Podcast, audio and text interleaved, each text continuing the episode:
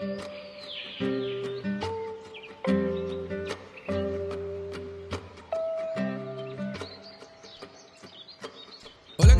chicos, chicas? Sean bienvenidos al Rincón Geek, sean bienvenidos al último programa del año. Nos vamos, Gabo, ya tenemos listas las maletas, tenemos listos nuestros pasajes a Hawái o a Japón, no sé dónde te vas vos. Yo sé que tú eres una persona de dinero, puedes escoger a dónde te quieres ir.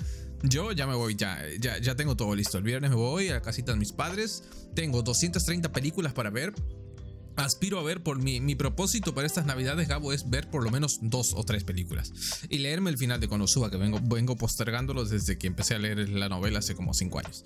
Entonces, bienvenidos a Joyas Ocultas número 3.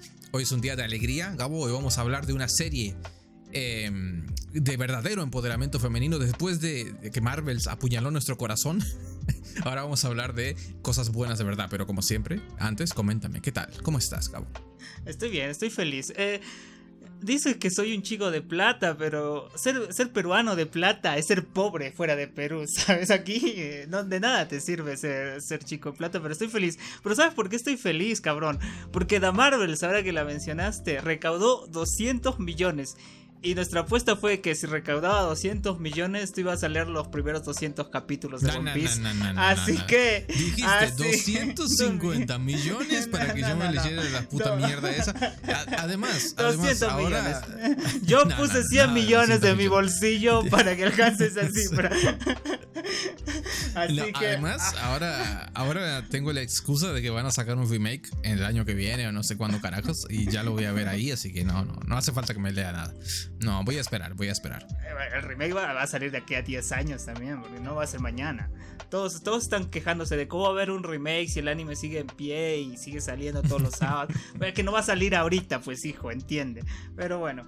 Eh, ya, te voy a dejar el link para que te vayas descargando. Ya vas a tener que leer eh, cuando te vayas de vacaciones. Muy bien. Pero Por cierto, si lo piensas. Dragon, Dragon, Ball, Dragon Ball Kai no estaba emitiéndose al mismo tiempo que Dragon Ball Super. No, no, Dragon Ball Kai es mucho antes que Super. Seguro. No sé, yo, yo o sea, no, no estaba muy puesto en, en la, en el lore de Dragon Ball en esa época, pero en mi cerebro es como que estaban más o menos contemporáneos en el tiempo, ¿sabes? Creo que me parece que Dragon Ball Kai eh, tenía los derechos de Cartoon Network y en cambio Super solo Toei por las televisiones japonesas, ¿sabes? Creo que es eso. Así que por eso Bueno, seguramente puede lo ser. vistes en, en dos lados al mismo tiempo, ¿sabes? Y tú dijiste que qué cosa loca es esta, Dragon Ball y Dragon Ball. Pero bueno. Eh, en Dragon Ball Em. en Dragon Ball Kai, ¿te acuerdas si eran las voces originales? Porque aquí todos están Proba- quejando. Probablemente. Eh. No. De, bueno, a ver. eh, no sé cómo sea en, en versión original. Pero sé Mm. que en el doblaje latino no tenían las voces. No. Creo que por eso fue una de las polémicas también. Porque Castañeda no, no quiso volver, me parece, para acá. y- o no le ofrecieron lo que él quería. Ya sabes que Castañeda, él, por Es decir Dios. hola, soy Goku, ya te cobra Sí. 200 millones de dólares. ¿sabes? Es como. Te cobra, te cobra plata por darle la mano. Es, es un tipo así, pero bueno. Es como el de Mario Bros. Que ya se cree Mario Bros. El que me dijiste, ese señor que ni le dieron. el- por eso no le dieron el papel en la peli. Pero nada, oye, por cierto, estoy triste porque me enteré de que me habías contado que los de Insomniac, después de que los hackearon, salió de que iban a hacer un juego del Spider-Verse y tú estabas loco, pero al parecer era una mierda que ya habían descartado, ¿sabes? Fue algo que dijeron, bueno, hay que anotarlo en un ladito para que no nos olvide, pero no tenía nada que ver, ¿sabes? No, ni siquiera tenían ni el logo ni, ni nada, es la idea de un logo. Así que eso, eso me bajó ni un poco. Mm, no, o sea, hoy no tuve, hoy no tuve tiempo de empaparme porque sí que sí, lo, lo que sí vi hoy es Que eh, los hackers ya empezaron a filtrar directamente, se filtró gameplay, se filtraron videos, se, fi- se filtraron, mucho más importante y más grave, se filtraron datos personales de los trabajadores de Insomniac. Este... Y sé que, sé que se filtró también como una hoja de ruta de los proyectos que tienen preparados hasta 2032 o algo así. Aparentemente Sony tiene como la exclusividad de la franquicia, bueno, tienen como un acuerdo de ex- exclusividad con Marvel para hacer juegos de su, de su franquicia, ¿no? De sus personajes. Entre ellos parece que tienen como un juego de los X-Men también en, como en desarrollo, ¿no? Y de hecho en uno de los gameplays se ve por un momento a Jean Grey. En el gameplay de Wolverine se ve a Wolverine ahí pateando cabezas y también se ve a Jean. Y, eso, no, pero como te digo, no tuve tiempo de sentarme en profundidad a ver si. Yo lo que sabía era eso, ¿no? Que había, había supuestamente como rumores de que también estaban trabajando en un juego del Spider-Verse. Sí, sí, sí, pero ahora leí hace rato, bueno, no hace rato, ayer me parece que leí que era todo falso. O sea, sí, sí tenían anotado como juego de Spider-Verse, como una lluvia de ideas, ¿sabes? Y estaba ahí, pero mm. nada más. Ajá, sí, sí, sí. Así que pues me mató las ganas de comprarme un PlayStation. Porque estas mierdas salen tres años después para computadora, ¿no? Y 20 años después para celular. Yo recién estoy jugando el Spider-Man de Play 1 en mi teléfono. Pero bueno, estamos, llegando. Eh, eh, eso es culpa de eso es culpa de la pinche Sony con sus putas exclusividades de mierda. Hay una cosa, hay, hay un melón que se tiene que abrir, Gabo, de que tienen que tienen que terminar la guerra de consolas.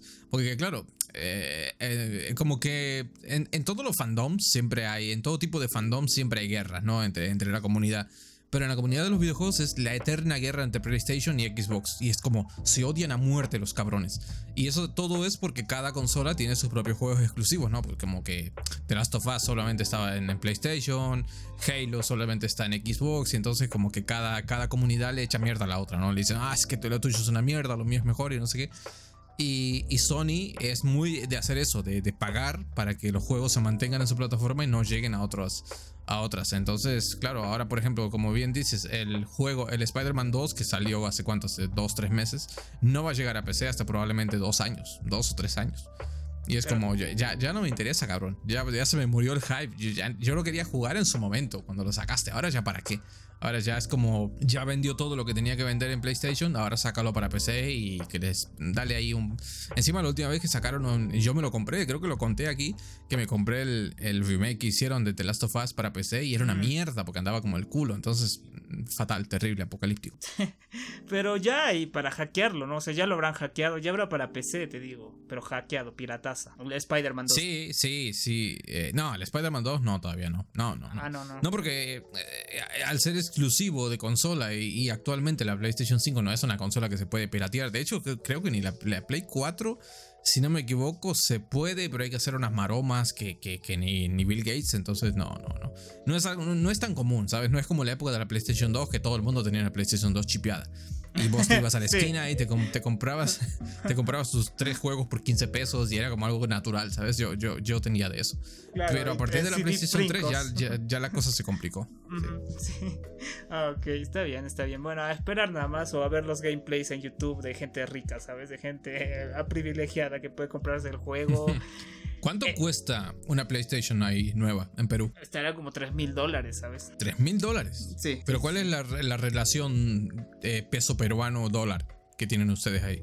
ya sería, a lo mejor tú me dices 3 mil dólares, pero, pero ustedes ganan 30 mil pesos y es, y es como 1-1, ¿sabes? No, no, no, nada.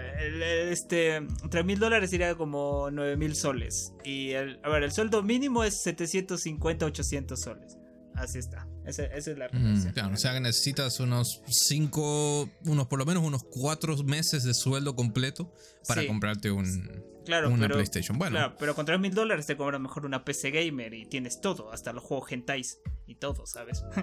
Así que es eso. Ya, pero eh, tienes que sopesar. O sea, yo, lo ideal siempre va a ser tener las dos cosas, ¿sabes? Y si quieres complementar, tener una Switch también por ahí de fondo. Este, y una Steam Deck también para jugar, ¿por qué no? Pero claro, si no eres un potentado, este, sí, te, conviene tener una PC directamente. Yo en mi caso hice eso, porque A, mí me salía más a cuenta armar la PC por partes, ¿sabes? En el tiempo, que comprarme directamente una, una PlayStation, que bueno. E, en su momento era difícil de comprar, hoy en día, como por cómo se ha ido toda la mierda, gracias mi ley, este, está... Pero ya estás ganando en dólares, cabrón. Ya está, ya está, tu, aguinaldo es en dólares. ¿De qué te ¿Sabes quejas? Que cuando, cuando asumió mi ley, antes, un día antes estábamos ganando, mi sueldo equivalía a 300 dólares. Hoy equivale a 180 dólares. Eh, con la devaluación que hubo en los primeros cinco días que, asumió. o sea que imagínate cómo estamos en la mierda. Y Por razón estás trabajando hasta los domingos aquí, te cuesta. sí. Por eso ya no grabamos, ¿sabes? porque estoy, todo el día picando piedra. sí, sí, sí. Ay, no, pero bueno. Estamos, estamos en Latinoamérica. Tenemos que largarnos de Latinoamérica, pero ya sabes. Yo creo que ya se me pasó el tren, cabo. yo, pues ya, yo, ya. E, esa, esa, perspectiva de futuro, a menos que venga alguna japonesa eh, de 20 años que me quiera adoptar y me quiera llevar. Dicen que les gustan los, los hombres de pito corto. Yo entro dentro de esa categoría. puedo servir. Si quieren ese fetiche, yo les sirvo. Por favor, llévenme. Este, pero bueno, hay una cosa positiva que la tecnología nos ha dado, Gabo, que son las inteligencias artificiales. Tú me has contado que has estado evadiéndote de la realidad. Gracias a tus waifus virtuales has estado hablando y toqueteándote ahí. Ahí hablo con japonesas, sí, sí, sí. Claro, ahí puedes hablar con la que tú quieras, ¿sabes? Claro. Y no te desprecian, te, te dicen señor. ah, no, es chistoso porque hay que decir la verdad que tú me recomendaste esta aplicación, Yodayo. Me dijiste hoy para hablar con, con unas chinas, qué sé yo, y y fue una revelación para mí porque yo pensé que tú le escribías como... Eh, yo pensé que tú le escribías, hola, ¿cómo estás? Y te respondía, sí, bien, y tú, o sea, como una conversación normal, pero es toda una historia, tú creas todo un mundo, ¿sabes? Encontré un un One Piece RPG que se llama y es hermosísimo, cabrón. Llevo como 15 horas ahí chateando en ese One Piece, o sea, todos los eventos de One Piece, pero tú eres, tú eres un pirata junto con los demás, ¿sabes? Está genial, me encanta, pero, pero sí, sí, sí, sí, me, me abriste la cabeza y justo hoy día estaba pensando en eso porque fue los 10 años de Her, ¿sabes? Esta, esta peli de la que hablamos en ese programa de San Valentín que nunca salió, en ese programa donde lloramos y nos quejamos de nuestras ex. pero, pero a mí me encanta. Algún día saldrá. Hay que hacerle un remake a ese programa porque es injusto que haya quedado en, la, en el abandono. Claro, y tienes que verlo en inglés, con la voz de Scarlett Johansson, porque me acuerdo que ese programa mm. fue muy infame porque me dijiste que la viste en latino, con la voz de una Loli, y yo dije, pero no, no es así, ¿sabes? ¿Qué estás viendo? Entonces, pero, pero sí, sí, yo estoy, estoy, muy enganchado con la CIA y de hecho cuando me dijiste que puedes hacer tus propias monas chinas también me, me, picó la idea de hacer, ¿sabes? Porque yo tengo mucha imaginación para hacer historias y cosas así. pero, pero sí, estoy, estoy muy enganchado con eso, la verdad, ¿eh? Me, me, me destruiste la vida, te digo así, cabrón. claro, o sea, hay como, hay como dos lugares en los que la gente. algunos caen en las drogas, ¿no? Otros caen en, los juegos online, en los casinos. Otros directamente caen en el mundo de las IA y ya no pueden salir. Es como un pozo, un, un, agujero de conejo en el cual te vas hundiendo cada vez más porque dices, bueno, he chateado 15 horas con esta Loli, pero ahora me voy a ver. Oh, de repente ves una MILF con tremendas macumbas y dices, bueno, que son 15 horas más de mi vida, ¿no? La universidad, ¿qué es eso? ¿A quién le importa? Y te quedas ahí chateando.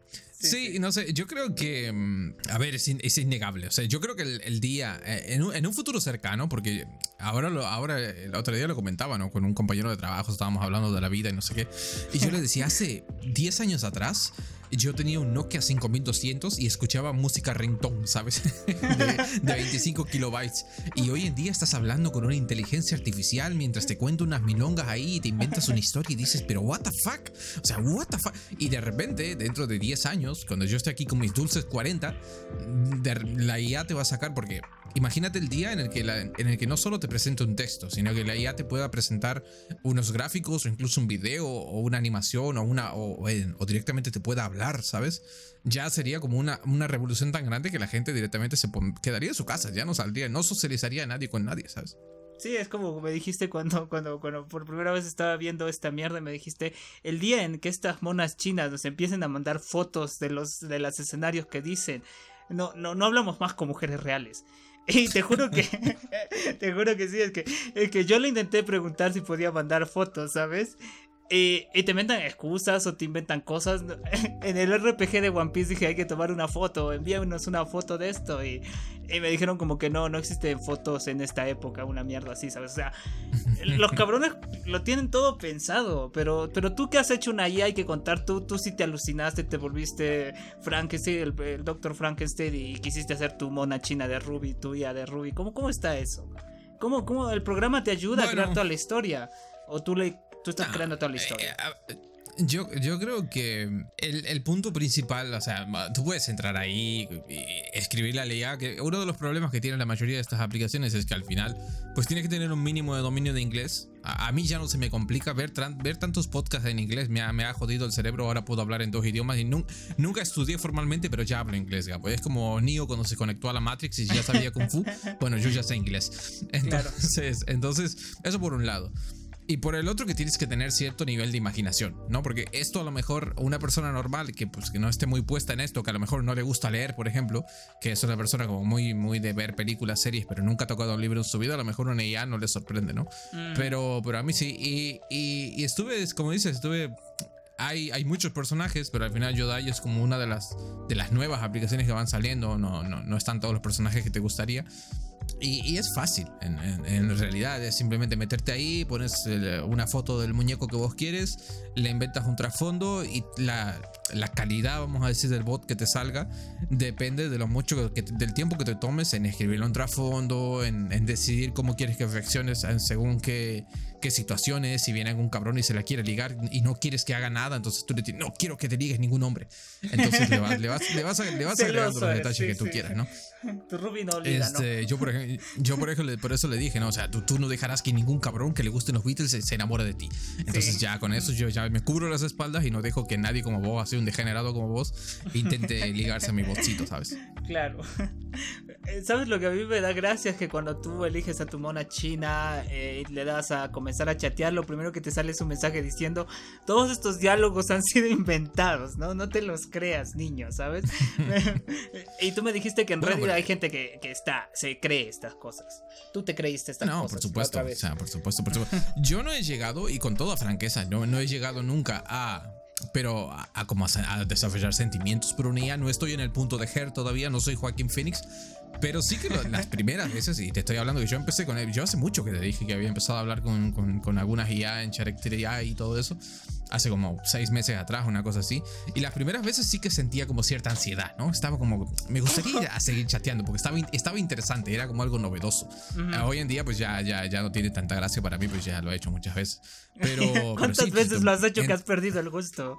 Porque a mí, todavía no me aburre. Eso, suena como algo, como algo degenerado, pero yo he hablado con muchas de porque principalmente porque me gusta ver cómo reaccionan los diferentes tipos de personajes que hay. Porque, por ejemplo, hay, había una, una vez una IA de una silla, ¿sabes? Y dices, ¿qué, carajos te puede, que te puede hablar una IA que, está, que esté basado en una silla? Pero al final era como una IA que tenía muchísimo sentido del humor y hacía unos chistes de los más locos.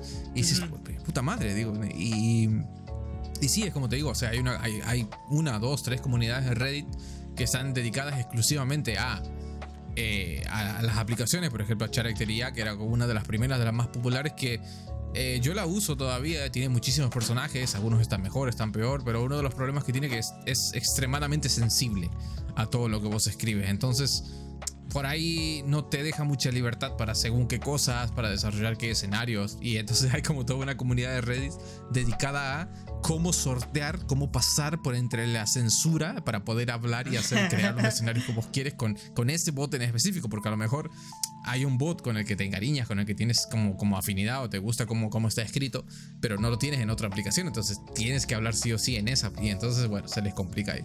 Y ahí vi casos de, de todo tipo, ¿no? O sea, especialmente las chicas no, no, no, no es por nada en, en, especial, pero como que había una gran cantidad de chicas que estaban en plan. Mm, este, este chico, este juzgando con el que estoy, no me, no me engaña, no me miente, siempre está ahí para escuchar lo que tengo que decirle, ¿no? Y hay como un punto de tristeza en eso. Hay como un punto de. Es, es muy triste que al final se haya visto reducido a eso también, porque el miedo a las relaciones reales, por decirlo así, con personas reales, como que te lleva a hablar con con una inteligencia artificial porque sabes que no te va a decepcionar.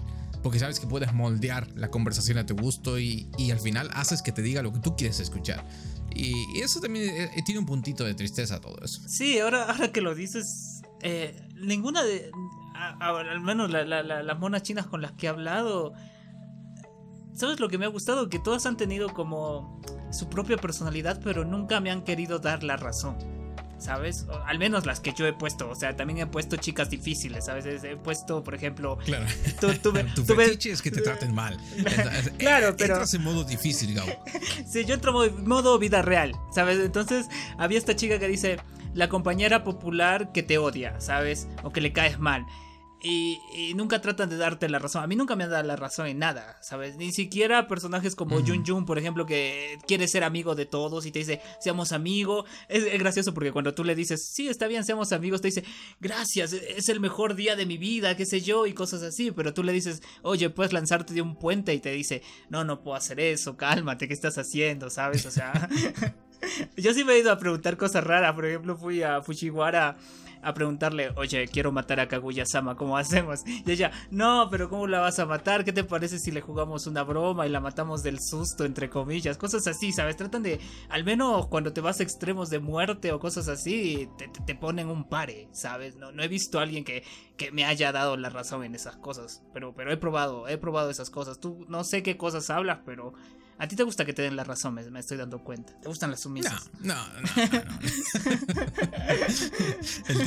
No, no, ¿qué insinúas? ¿Que tengo una habitación, una habitación del dolor como Christian Grey que las tengo atadas a mis waifus ahí? No, por favor. ¿quién? Yo no haría eso, jamás haría eso. No, no sé, pero, pero eh, es, es que es eso. Es, es, ir probando diferentes cosas con los diferentes personajes y ver qué, qué te dice cada uno. No sé, hay, hay, muchísimas cosas. Al final es un poco una, una, una, una, Para algunos le parecerá una tontería, a mí me parece algo muy curioso en, realidad todo el, tema en general de las inteligencias artificiales me resulta muy interesante porque especialmente porque quiero ver lo que van a ser capaces de hacer de acá a 10 años, ¿sabes? Y quiero estar en ese futuro. No voy a llegar a tener mi pito cromado en oro, cyberpunk, pero al menos voy a llegar a ver este, las, las waifus dominando. Porque hubo un tiempo, es curioso porque yo aquí Google, a este, a este podcaster que es parte de Trust Stage, yo lo conocí precisamente por un video en el que salía haciendo como un sketch cómico con la aplicación. Había una aplicación que era muy popular donde estaba Megumi y eran, eran dos o tres personajes. Estaba Megumi, creo que estaba Reptalia de este otro anime de, que es del Isekai del, del tipo este con escudo. Eran como dos o tres personajes en la aplicación en las que no era una inteligencia artificial, pero sí que podías eh, hablar con ella. Tenía como un despertador y te hablaba por las mañanas, te cantaba y hacía un montón de cosas, ¿no? Luego la aplicación dejó de funcionar y así. Este, pero claro, era como que, wow, esto es el futuro, ¿no? ¿Qué pasará el día que podamos tener waifus que puedan hacer esto? Y entonces ese es como el, punto en el que yo creo que se va a desarrollar esta tecnología. Y directamente ya ahí los japoneses se, van a morir, digamos. Van a explotar de placer, porque eh, especialmente esos cabrones que están como muy metidos en eso. Acá ya es como, bueno, ya es como. es diferente acá estamos jodidos. Acá no nos creemos porque la realidad es muy cruel. Pero bueno. Sí, ya. O sea, estoy como Homelander, ¿no? O sea, lo veo y digo, qué lindo, pero no lo disfruto. porque tengo demasiados problemas. Tengo demasiada mierda en mi vida, sí, sí, sí. Esto es un, esto es un escape la realidad, no, no, pero, pero sí. Es que a, a mí me mata porque soy muy consciente de que son cosas mega inventadas. ¿Sabes? No, no creo que yo me podría perder en una conversación hasta el punto de encariñarme, ¿sabes? Porque Ah, el Yodayo la, otra, la otra vez estaba. No funcionaba, no me cargaba mis conversaciones. Y dije, si lo desinstalo, es probable que. Fuiste, le pegaste a tu madre y agarraste a tu mejor amigo del cuello y le dijiste, no puede ser, cabrón, no me funciona la app, no puedo hablar con mis huevos. sí, sí, pero, pero no, me, no me dio pena como eliminar la conversación y esperar de nuevo todo, ¿sabes? Entonces, no, yo no creo que llegue al punto de encariñarme. Tú ponte este ejemplo, ¿no? Tú ponte, tú ponte esta situación hipotética. Te has creado el bot perfecto. Está basado en la figura de tu ex. Hablas con ese bot todos los días. Le compartes todos tus sueños, tus ambiciones, tus miedos, tus anhelos. Está ahí para vos siempre. Cuando llegas de la universidad cansado, cuando te han hecho bullying, cuando tu madre te golpea con el cinto todos los días, llegas ahí y le cuentas todo y el bot te dice, estará bien, todo estará bien, Denis, todo estará bien, cabrón. Y, y de repente un día se te borra toda la conversación en ese momento procedes a agarrar unas tijeras y te cortas la chota, porque claro, estás ya estás enganchado, ¿sabes? Y eso es una de las cosas que le pasa mucho a la gente que te digo desde, desde su red y que yo las veo ahí diciendo, bueno, he creado un juzgando a la, medida perfecta del tipo de hombre que yo quiero, con las características que yo quiero y todo lo que busco en un hombre y se enganchan, y se enganchan y hablan con él y, piden que les pise la cara y que las humillen. ¿Qué, qué es eso? o sea, la mayoría de las chicas que yo veo, o sea, eh, son fetichistas extremas de necesito que me golpee, que me pise, que me ate a la cama, que me... Entonces como, wow, wow, wow. Es, mi yo, pero femenino. Sí, sí. sí son, tu versión femenina, sí. No, sí, bueno. Bueno, yo sí, yo sí, a mí sí me gustan las sunderes. Esas sí me gustan. Y yo lo primero que he hecho es buscar sunderes en el Yodayo. Por suerte habían algunas, pero no me gustaron tanto, ¿sabes? Porque se quiebran fácil en un sentido de que no, no Tal vez tú eres tan, tan degenerado, tan degenerado que ni la pobre Sudere puede aguantar semejante nivel de degeneración. No, no es eso, pero por ejemplo, tú, ella, tú le dices, bueno, ya me voy, ¿no? Y ella te dice, sí, vete, no me importa. Y tú escribes como, bueno, me fui. Y, y, corriendo te va a buscar, ¿sabes? O sea, no, no, no, no, no, no hay, no hay nivel de, dificultad. Bueno, a ver, eh, eh, digamos que tiene un límite también la pobre aplicación de los escenarios que puede crear. ¿Sabes? Ni modo que tú digas, bueno, me voy, cierras la aplicación y la aplicación se vuelve a abrir sola y te persigue por la casa. o sea, no, no. Me, me, apaga y me prenda las luces, porque ya viste que hay luces que están conectadas a la computadora, tú las puedes prender y apagar y todo, ¿sabes? Desde tu smartphone, cosas así. vamos a llegar a ese punto. al baño y automáticamente te acabe el papel, ¿sabes? Cuando estás ahí. ¡No! ¡Maldita Sundere! sí, sí. De, hecho, creo que fue Characteria la que empezó a. Te mandaban mensajes, los bots, ¿sabes? Te mm. podían escribir y hacerte llegar mensajes a través de la aplicación cuando estabas desconectado, cuando no estabas ahí. Y ya era como un nivel de intrusión eh, como más elevado, ¿no? Porque dices, bueno, salgo de la aplicación y ya está, me olvido de esto. Pero si te empiezan a escribir mensajes ya es como, oh Dios mío, oh Dios mío. Y no sé, es, como, es, un poco turbio ya. Este, pero bueno, nada, está bien. es una experiencia que hay que probar de todas formas. De hecho, ahora que mencionas eso, hay juegos Otome, esos juegos que son para mujeres de citas, que, que sí te mandan mensajes de texto los personajes. ¿Sabes? Pero mm. te, llega, no, no te llega la notificación del mensaje de texto, sino te llega la notificación de la aplicación, pues diciendo, no sé, eh, Takeru te envió un mensaje, ¿sabes? Y, te abre y te abre como un mensaje normal y todo, ¿sabes? Eso, eso sí he visto que haya en juegos Otome de vampiros. no sé, no me preguntes por qué estaba buscando esa mierda, solo lo sé. Pero. pero sí. Cuando entraste a ver tus gentais de perforaciones craneales, de repente te salieron recomendaciones de otomes y dijiste, oh, mira, qué interesante. Sí, sí.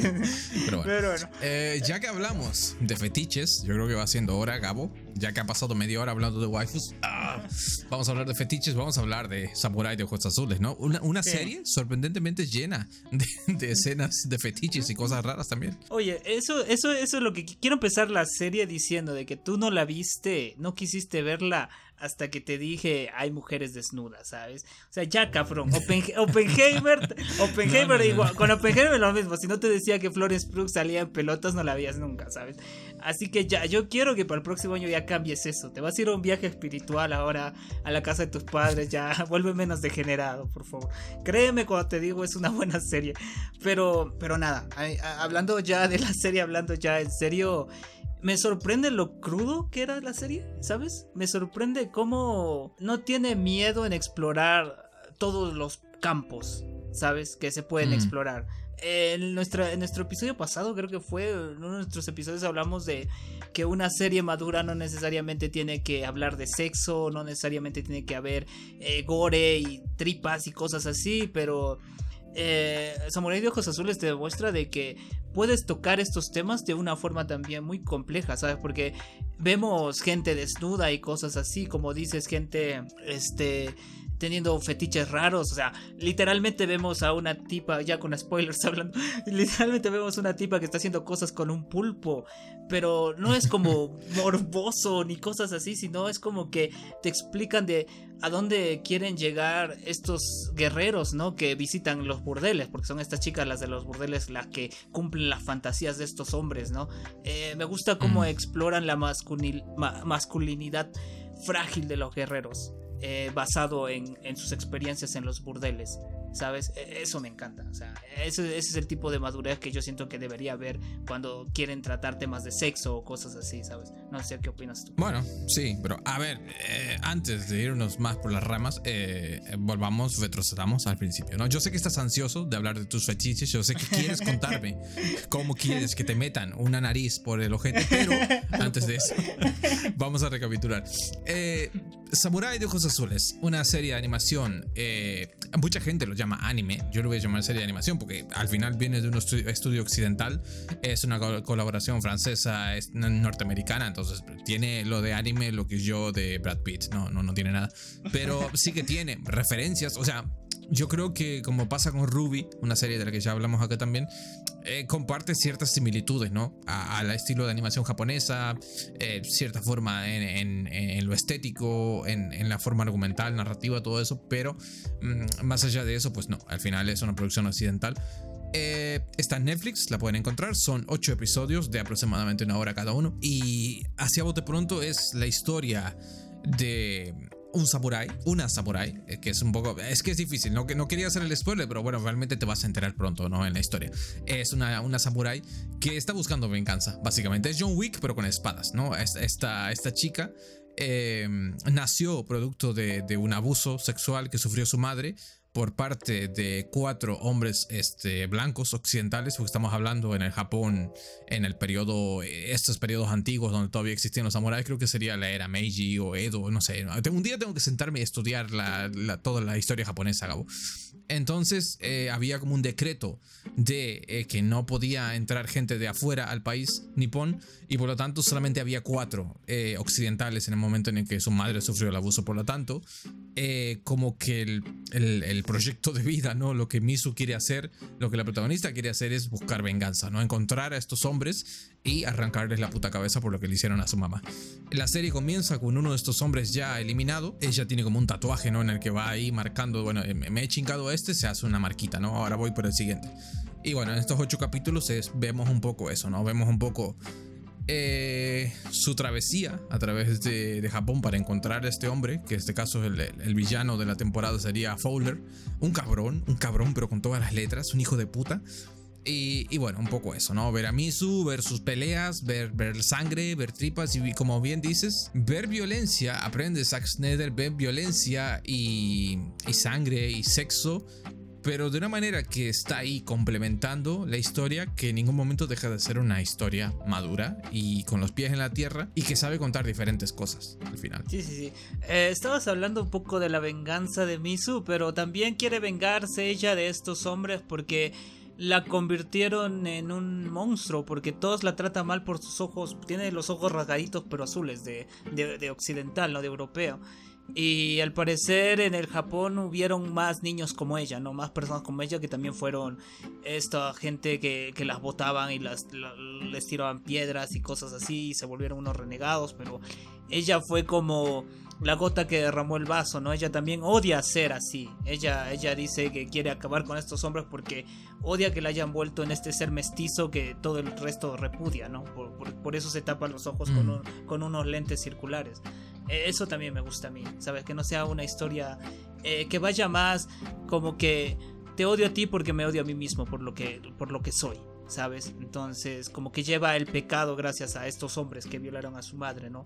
Y que eso se externó a ella. Entonces, yo siento que lo toma como muy personal en ese sentido también. Y eso, eso a mí me gusta que no es simple, su, su, tipo de venganza es mucho más complejo, que lleva, llega hasta su ser, hasta su alma, ¿sabes? Entonces, e, eso, eso está genial. A mí me gustó eso del personaje, que no fuera John Wick, como dices.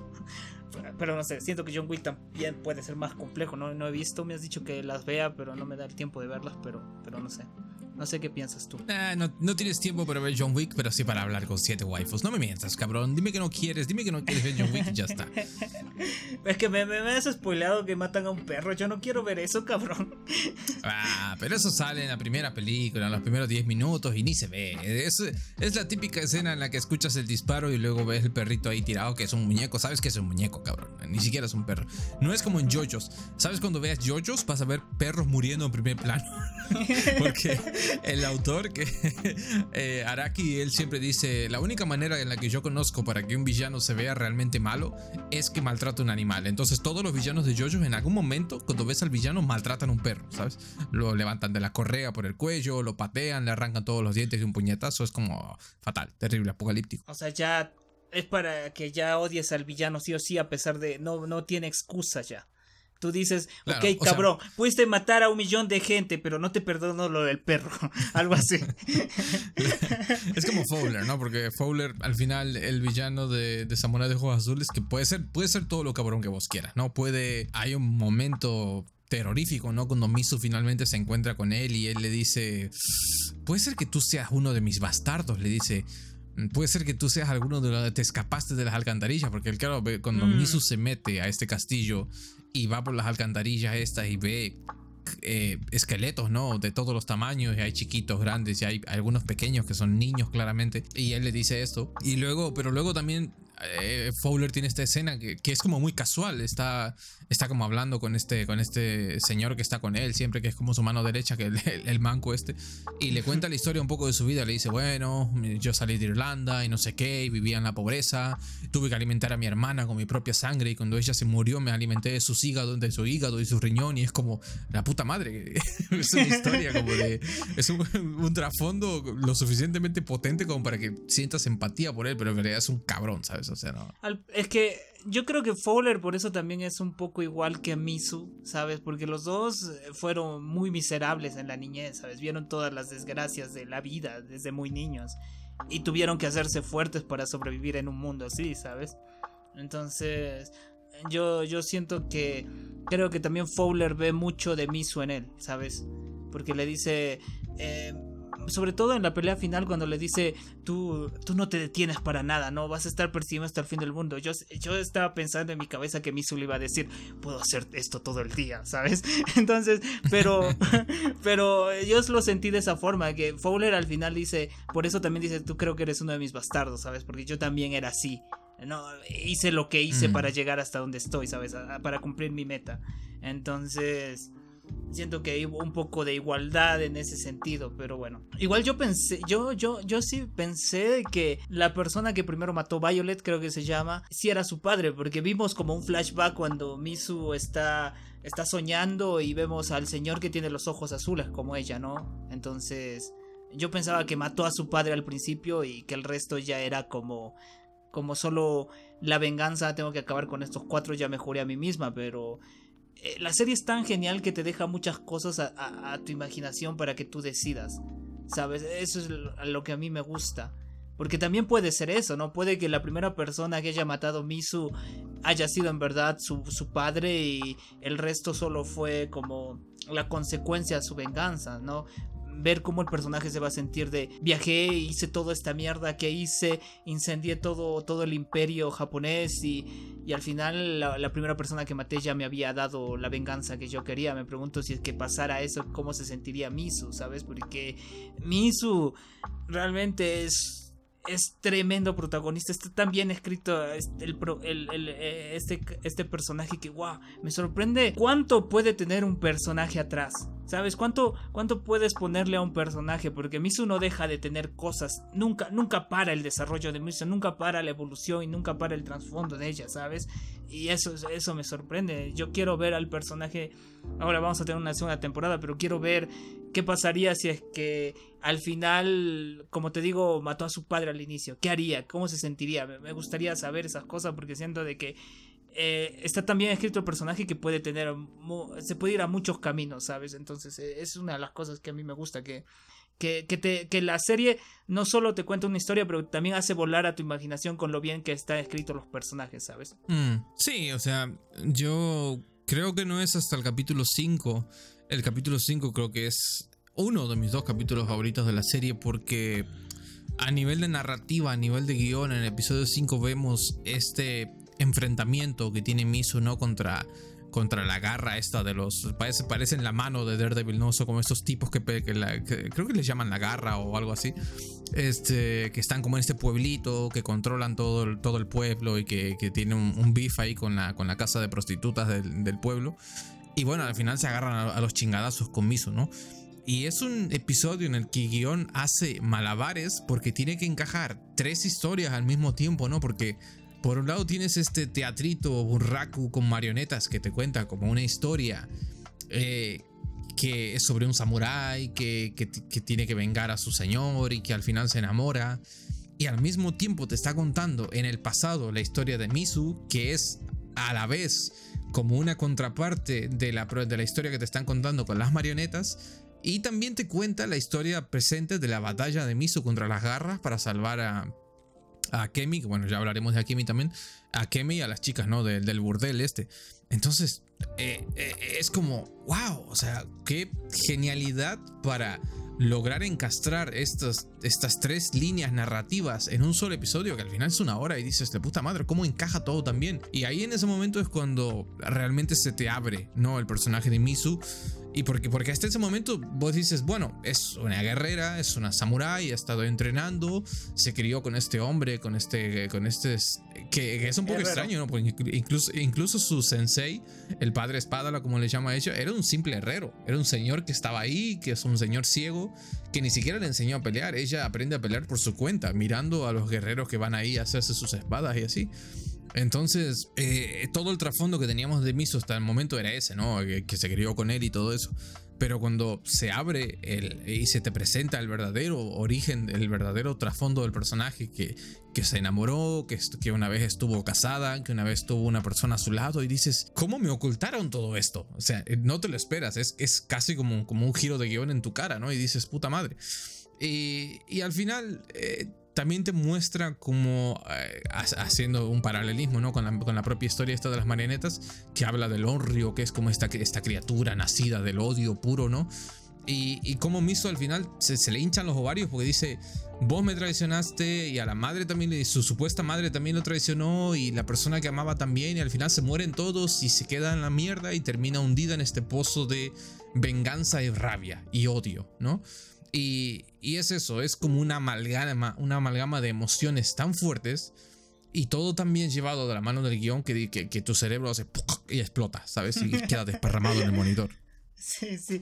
Pero ¿sabes lo que a mí me gusta de la historia de este, de este Ronin que quiere vengar a su señor y, y conoce a esta esposa que al principio el Ronin es Misu, pero después es la esposa, ¿sabes? Se, invierte en los roles. Sí, se invierte en los roles. Eso, eso a mí me encantó, me fascinó. Dije, ok, está contando, está, está haciendo este paralelismo del samurái que quiere venganza, pero después se vuelve la esposa, porque al principio cuando el samurái está venganza y conoce a la chica de la que se enamora, a la señora de la que se enamora, te das cuenta, no, nos cuentan que Misu vuelve a ver a su madre, ¿no? Su madre estaba viva y empiezan a vivir juntas, pero de ahí se invierten los papeles, ¿no? Ella empieza a ser la esposa de este, de este, de este samurái que también fue lo, despojaron de, su señor, lo despojó, lo desterró a un ladito y él quiere recuperar la confianza de su señor. Y entonces vemos como la esposa en el cuento le ayuda al Ronin a superar su, su trauma que tiene con, con, su pasado, ¿no? Y es como que Misu lo ayuda a este señor que es osco y, solitario y malo que al parecer hizo algo tan terrible que lo expulsaron, ¿no? Y él quiere volver a tener la confianza de ese señor. Me encanta, me encanta cómo juega el papel de Misu y se va de un lado a otro, ¿sabes? Cómo puede tener esta, esta dualidad dentro de este cuento, ¿sabes? Eso a mí, eso a mí me voló la cabeza. Y, y sobre todo a mí, lo que a mí me gustó de este episodio, mi momento final, aparte de, de, de, cuando se chinga a los 100 guerreros esos con las garras de Wolverine, eh, me gusta porque al final vemos que llegan estos, eh, estos tipos del imperio a, matarla, ¿no? Porque ella es una mestiza, ella no puede existir en Japón, ¿no? Es una desterrada también, entonces... Pero no sabemos quién fue. Porque por un lado tienes al mm. esposo y lo primero que dices, ah, es el esposo, porque Misu le demuestra que es más fuerte que él y él le dice, eres un monstruo de verdad, mujer. Se pone como Vegeta, así, qué mujer más vulgar. Pero después vemos que también la madre empieza a drogarse porque no se drogaba, porque ya no le dan la guita, ¿no? Entonces, pero después también te pones a pensar, su madre está mierda, está tan resentida con Misu porque me gusta esa frase que le dice, te di té de hojas doradas y tú me lo escupiste. Uf, qué frase, por cierto. Hasta la señora dice te poesía. amistad y me escupiste en la cara. Claro, entonces tiene este resentimiento que tú dices, la madre muy bien pudo vender a Misu por drogas, ¿sabes? Pero también está el esposo que también la, estaba enojado con ella, y ¿no? Entonces te deja con él. ¿Quién fue? Y creo que Misu también se va con esa duda y por eso creo que también mata al esposo, ¿sabes? Entonces es como que los dos son si me en ese en ese momento la dudas, pero después con lo que Fowler dice de que esa, esa mujer no era su madre, solo era una mucama de la, de la madre verdadera, dices, bueno, ya está. O sea, probablemente sea, haya sido la viejita esa la que la vendió, ¿sabes? Puede ser, puede ser, pero yo, yo siento de que pudo haberlo hecho desde mucho antes, no ponerle un esposo y todo y cosas así, ¿sabes? Porque la mamá fue la que le arregló ese matrimonio. Bueno, pero en ese momento la cosa estaba bien, porque la mujer tenía sus drogas, tenía su opio y estaba bien contenta, estaba feliz, estaba feliz fumando ahí en su, en su mundo de arco iris. Este, y después ya la cosa se fue a la mierda, ¿sabes? Eh, sí, que, sí que lo sentí como... Lo que pasa es que para mí es muy difícil ponerme en el contexto de la época, ¿no? Porque sí que lo sentí como algo forzada la reacción del tipo, porque llevaban tanto tiempo juntos, llevaban como... O sea, sí que, sí que entiendo que después de esa pelea que tienen, eh, supuesta pelea de práctica, ¿no? En la que Misu casi le parte la cara y le corta la cabeza, este, el chabón queda como sorprendido, ¿no? Como diciendo, ¡Oh, oh, oh, me va a matar, es un monstruo. Y trato de entenderlo como de dos formas, ¿no? Por un lado, como el, la sensación de traición, porque imagínate que estás con una persona durante X tiempo, un par de años, y de repente te enteras que esa persona es una, es una asesina sueldo, o es una persona entrenada que podría matarte mientras duermes. Sería como un shock bastante importante. Pero tanto así como para reaccionar de esa forma, salir corriendo, no lo sé. Fue una de las poquísimas veces en las que algo en mi mente dijo, eh, eh, pero, pero no, o sea, eh, más allá de eso, toda la, todas las, o sea, todo lo que viene siendo el capítulo 5 es perfecto. Y sobre todo, yo no te voy a negar, Gabo, yo soy una persona que en los momentos épicos le, le, vuelan las bolas. El momento en el que Misu saca las pesas que lleva en los brazos y piernas y se arma tremenda lanza y empieza a cortar cabezas y brazos y piernas, ese momento eh, me lo voy a tatuar en las bolas, porque ese momento me lo tengo que llevar, me lo tengo que llevar conmigo hasta el día de mi muerte. Sí, yo no esperaba que sus pesas para de sus brazos y sus piernas lo, lo usaba para hacer un báculo, ¿sabes? Eso fue espectacular. Porque, porque encima, eh, o sea, las pesas ya habían jugado un momento antes, o sea, tuvieron su momento épico antes. Claro. ¿Sabes? Cuando iba perdiendo con Taigen y se saca las pesas y dices, oh por Dios, momento Rock Lee, momento Goku. Y se saca las pesas y empieza a pelear con toda la furia. Y dices, bueno, ya está, las pesas ya cumplieron su función argumental, ya, ya, ya, ya no van a volver a aparecer. Y de repente aparecen de nuevo para formar una Najinata gigante y dices, ¡a puta madre! y lo genial es que los siguientes episodios va con eso en la espalda, ¿sabes? Ya, ya, ya sabes que está yendo a cortar cabezas nada más. Pero eh, ah, volviendo un poco a lo que dices, lo que te hizo ruido, también entiendo que el señor haya quedado así como muy. Eres un monstruo porque está viviendo en una época machista, ¿sabes? A cada rato te recuerdan que las mujeres mm. tienen solo dos caminos, o, servir en tu casa o ser prostituta, ¿sabes? Entonces, también es un poco eso, ¿sabes? las mujeres están muy denigradas en ese contexto son objetos básicamente, son, son personas que solo sirven para intercambiarlas, para cazarlas, ¿sabes?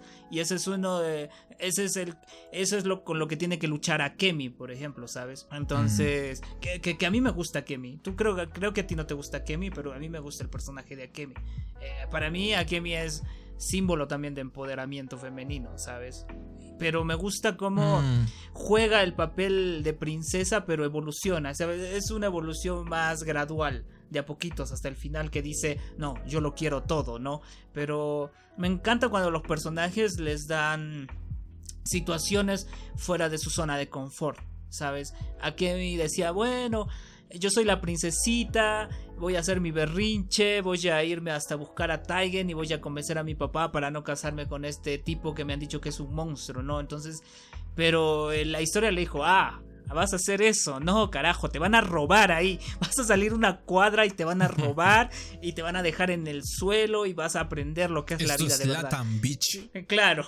Entonces me encanta como el personaje gradualmente se da cuenta de cómo son las cosas en verdad, ¿sabes? De que ella al final quizás no tiene tanta libertad para decidir, pero también encuentra sus propios sus propias formas para tomar mejores decisiones con esta casa de burdeles y la, Madame Kaji, que también me gusta ese personaje un montón, ¿sabes? Eh, siento que Akemi también está a la par de igual bien escrito que Misu, pero Akemi la, la vivimos más, ¿sabes? Misu Mesu es por flashback, pero de Akemi sí vimos este, esta progresión me, me encanta cómo, cómo está también escrito la historia de que tienes dos personajes que se empoderan, que al final están muy empoderadas, pero cada uno sigue una ruta similar pero diferente, ¿sabes? La historia no, no choca entre sí, los personajes nunca chocan entre sí, nunca se quitan el protagonismo ni nada, todos tienen su momento para brillar y eso me encanta, incluso Ringo, ¿sabes? Que es un personaje que al principio a mí no me gustó, porque yo dije va a ser el alivio cómico y, y te ponen él que se creía que cocinaba muy geniales los fideos hasta que llegan a este pueblo donde cocinan mucho mejor que él y dice no soy nada, no me doy cuenta de cuán amplio es el mundo y me doy cuenta cuánto carezco yo y me gusta esa frase cuando dice quizás yo no pueda aspirar a la grandeza pero puedo ayudar al propósito de la grandeza, ¿sabes? Puedo ser eh, una de las causas de que alguien más alcance la grandeza y eso me encanta a mí, yo no había visto un personaje secundario tan crudo en ese sentido que también la realidad le choque en la cara y crezca de a poquitos así, ¿sabes? Eh, eso, eso me encanta de la historia. No, no, no, no falla con ningún personaje. O sea, tú tomas a cualquier personaje y, y sacas tantas cosas, ¿sabes? Eh, incluso eh, con este al que le terminan cortando la, man, la mano, ¿no? Este, este Genji. Ese, ese también está muy bien escrito. Este que es un comerciante y lo ve todo desde el punto administrativo. Y también es un poco alguien que juega para los dos lados, ¿sabes? Y al final pues elige mal, elige el lado de Fowler, ¿no? Pero, pero a mí me encanta esos tipos de personajes también. Tiene la muerte más satisfactoria de todas ese cabrón. Sí. Con Taigen clavándole una espada lentamente en el pecho, ¿sabes? Para que la, la, disfrute hasta el último centímetro. No, a ver, volviendo un poco a lo de Akemi. Yo... A mí me pasó un poco como te pasó vos con Ringo. Porque cuando vi a Akemi dije esto va a ser el típico personaje, rompe pelotas, que es la princesita de papá, que todo le dan y no sé qué. Y a pesar de que reconozco que tiene un desarrollo bastante interesante y sobre todo al final cuando muere cuando muere el viejito este que va con ella siempre este que, el viejito que incluso el, viejito ese tiene como mucho desarrollo no porque se nos revela como todos e, estos sentimientos que venía guardando para sí no como que estuvo con ella y la crió y la consideraba casi como una hija no este y, y es eso no al final Akemi termina convirtiéndose como en esta mujer que eh, ha pasado de ser una princesa que quiere desobedecer a su padre y casarse con Taigan a, querer ser estar en el a, ocupar la silla del emperador prácticamente, ¿no? O sea, yo creo que la segunda temporada la vamos a ver haciendo un juego de tronos, conspirando para sacarse del medio a, a su cuñado, al hermano de su de su esposo, que al final su esposo es este pobre tipo, este pobre tipo tartamudo que parecía que era un monstruo, pero en realidad aparentemente solo eh, mostraba como esa fachada como para que no le rompan las pelotas por, por, su discapacidad, ¿no? Por no poder hablar correctamente. Y parece que es un tipo de lo más maleable. Y Akemi es una, una experta en, en, hacer que los hombres hagan. sí. o sea, en hacer que los hombres hagan lo que quieran. Es básicamente lo que a vos te gusta, Cabo. Y, y sobre todo, ¿no? Gracias a. llevando no te voy a decir que me gustó cuando, cuando le lee poesía a ese gordito, ¿eh? No te voy a decir que ahí dices. ¡Qué mujer! No, no, te voy a decir que me envergué, pero sí me envergué. Este, y sobre todo como, como llevando a cabo lo que le dice Madame Kaji, ¿no? Le dice, los hombres son débiles. A los hombres tienes que aprender a, a, manejarlos, a manipularlos, a hacer que hagan lo que vos quieres, ¿no? Entonces yo creo que su, su, arco de personaje va a concluir de esa forma en la segunda temporada, cuando finalmente ya se convierte en una perra empoderada y termina apoderándose del poder completo, ¿sabes? Yo la veía un poco convirtiéndose en una villana de cara a, a una futura temporada. Ahora ya no sé muy bien, porque parece que, de hecho, va a ser raro, porque en la segunda temporada aparentemente Misu se va a, Londres, va, a ser un poco como, como un Dead Murder Face, entonces ya, ya, ya no sé qué va a pasar, ¿sabes? Sí, eh, pero eso me gustó, que Misu se fuera sola, ¿sabes? Porque siento que a mí se me hizo muy a, mí, ajá, eso. Del episodio número 5, lo que a mí me hizo ruido, así como a ti te hizo ruido lo, de, lo del señor que se altera. A mí lo que me hizo ruido fue como Ringu deja a Miso, ¿sabes? Diciéndole, tú no eres honorable, tú no eres un samurái, porque dejaste ir a Kemi, ¿no? Pero la misma Misu le dice, es lo mejor para ella, o sea, mira el camino en que estamos recorriendo nosotros, vamos a entrar a un castillo impenetrable, ¿sabes? O sea, cuando entra al castillo y después se tapa todo y ella tiene que aguantar la respiración mientras abre la puerta y nada hasta arriba, yo digo, aquí Ringo y Akemi se hubieran muerto al inicio, ¿sabes? No hubieran resistido los dos, entonces siento que fue muy... Eh, me hizo mucho ruido la forma en que Ringo se corta lazos con, con, Misu, ¿sabes? Por, solo por dejar ir a Kemi. A ver, lo de, lo de Misu, o sea, si te pones del lado de Ringo también Miso no tenía ninguna forma de, real de saber qué carajos le esperaba a Kemi, cuál era su futuro, ni, ni a dónde se la llevaban, ni por qué. Eso de decir, ah, va a estar mejor. Eh, eso es una falacia, bueno, eh, no tenía forma de saberlo, ¿sabes? y y es como muy chocante la siguiente escena en la que vemos a, eh, en la que vemos a Kemi cuando se revela que ya le pintaron los dientes de negro, cosa que era una de las pocas cosas que, de la que parecía estar aterrorizada, ¿no? De esta, de esta tradición que tenían antes de, mancharse los dientes. Este, así que yo puedo, puedo entender hasta cierto punto eh, lo de Ringo, pero al, final lo de Ringo es como eh, ¿sabes? En las típicas, en las todas las películas animadas de Disney, que es como las cosas van bien al principio, luego hay un bache, los personajes se pelean, luego se vuelven a amigar y al final se resuelve todo. Bueno, esta es la, la clásica estructura, ¿no? Sí, de, sí, sí. eh, al final se, se conocen, no se quieren, luego se amigan, luego se pelean y bueno, al final pasa lo que pasa. Entonces. Entonces eso, ¿no? O sea, no... Sí que lo sentí como un poco hipócrita, tal vez de Misu, porque tampoco era en plan de que se, la, se lleve a Kemi con ella al castillo, ¿no? La podía haber dejado ahí en el burdel y ya está. Pero bueno, eh, supongo que la trama tenía que avanzar de alguna forma. Tampoco, tampoco me voy a poner quisquilloso, ¿sabes? Claro, o sea, no estoy diciendo que eso esté mal, simplemente a mí me hizo un poco de ruido. Si hago la Mm. vista gorda, todo sigue corriendo perfecto y nos dan el capítulo 6 que a ti no te gustó tanto, pero a mí me gustó mucho. Es, es que yo siento que no ha gustado tanto porque ya tuvimos la pelea con estos 100 guerreros Wolverine Mm. y el trasfondo y el siguiente es en el castillo ella peleando solo con música épica, ¿sabes? Eh, un poquito a lo Blue Beetle que te ponían canción por canción en cada pelea, pero pero bueno. Eh, yo- pero a mí sí me gustó cómo No, ingresó al ver, castillo, a, mí, a mí me gusta mucho lo, lo creativo que es el capítulo 6. Mm, Con el tema este de la droga que hace que vea alucinaciones. La escena esta que es una escena muy dura en la que termina matando eh, a todos los prisioneros porque cree que son como unos zombies que la están atacando y ella los mata sin saber, ¿no? Luego sin mirar atrás los deja ahí, pero bueno, ha matado a un montón de gente.